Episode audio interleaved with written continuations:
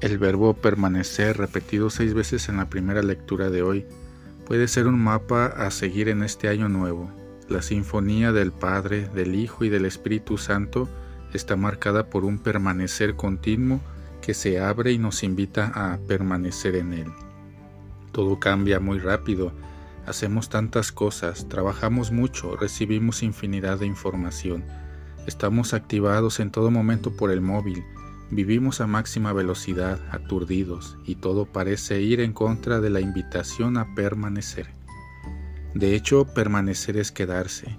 El permanecer puede conjugarse con silencio, espera, paciencia, tiempo de oración, fidelidad, amistad, escucha, la madurez de no ceder a las satisfacciones momentáneas, la grandeza de Juan el Bautista es el tamaño de su capacidad para permanecer en Jesús, como podemos leer en Juan 1, 19 al 28.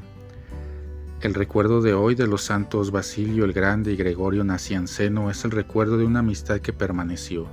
Se trata de dos padres de la Iglesia que vivieron en Capadocia en el siglo IV y que fueron los encargados de profundizar en la divinidad de las tres personas de la Santísima Trinidad en medio de la crisis arriana. Además de toda la solidez teológica y filosófica, es hermoso volver a esa amistad.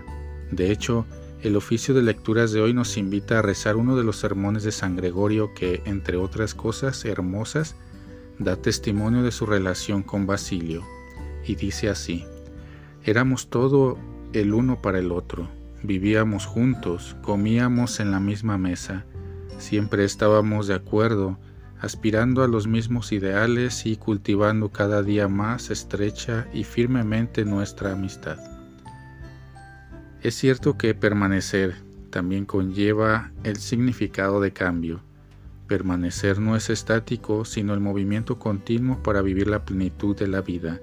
Relaciones violentas, agresivas o abusivas, amistades que instrumentalizan, experiencias que amenazan la vida, se llevan lejos el permanecer en él.